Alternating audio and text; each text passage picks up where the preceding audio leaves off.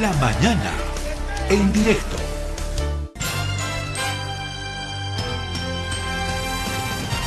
Bueno, vamos a ir al contacto con el licenciado Felipe Machaca, secretario académico de la Universidad Pública del Alto. Eh, licenciado Machaca, buenos días. Eh, tenemos entendido de que eh, la Universidad Pública del Alto ha debatido el nombramiento de Felipe Quispe como doctor honoris causa de esa universidad. Así es, mi estimado. en primer lugar, un saludo cordial a la radio Herbol por darme la palabra, eh, bueno, en todo caso, a la, eh, a la Federación Sindical Universidad de Docentes de la UPEA, ¿no? Y bueno, eh, en ese sentido un saludo cordial a todos los docentes de la UPEA, ¿no? Y también a toda la, a toda la comunidad universitaria. Y en ese sentido, digamos, ayer justamente en el HCU, donde están todas las autoridades de, la universidad UPEA, bueno, pues han visto como eh, por el trabajo adecuado, digamos, dentro de los movimientos sociales, como es dirigente de la Confederación Sindical Única de Trabajadores Campesinos de Bolivia, y con su, con su lucha consecuente, digamos, en, defender a los pueblos oprimidos y explotados de las naciones originales, indígenas originarias. Entonces, bueno, todo eso, digamos, eh, se ha ido adjuntando, digamos, ¿no? Eh, eh, el conocimiento histórico y él también, eh, bueno, fue licenciado en historia, ¿no es cierto?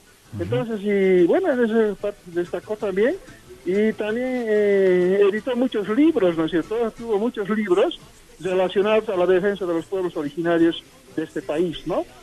Bueno, eh, también yo que quería indicar de que, bueno, también aparte de que del sector académico de la Federación Sindical de docentes, de universidades docentes.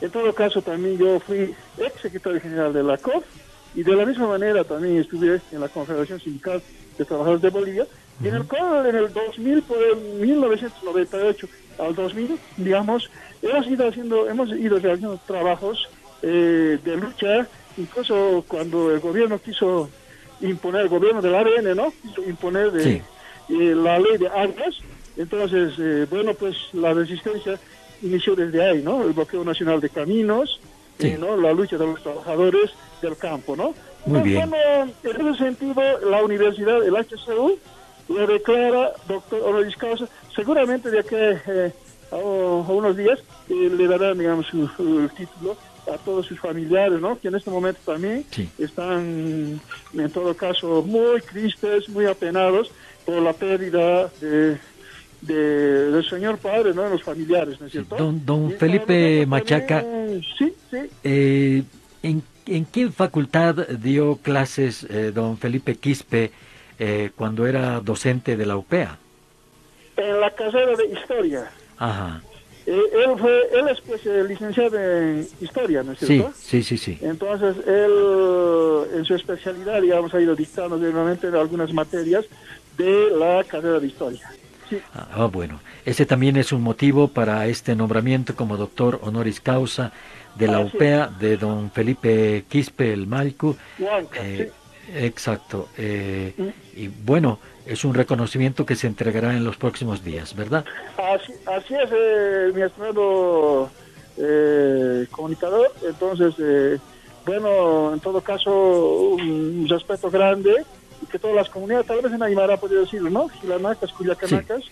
Kumanakataki wali, wali chaman pisarantas kakiñani, kun jamás jupaja eh, amuy tawiyi, yati chirin jupaja, yati chir jamaja en la carrera de historia, Kamara Sarantayana, Kamaraki de eh, dirigente nacional de la Confederación Sindical Única de Trabajadores Campesinos, amuy tawiyi, ¿no? Kala ikon tal vez hay para jupaja churunja, entonces cámara aquí va más allá y tal si van a cataki y cámara aquí más allá y silata Felipe Quispe Huanca. Muy bien.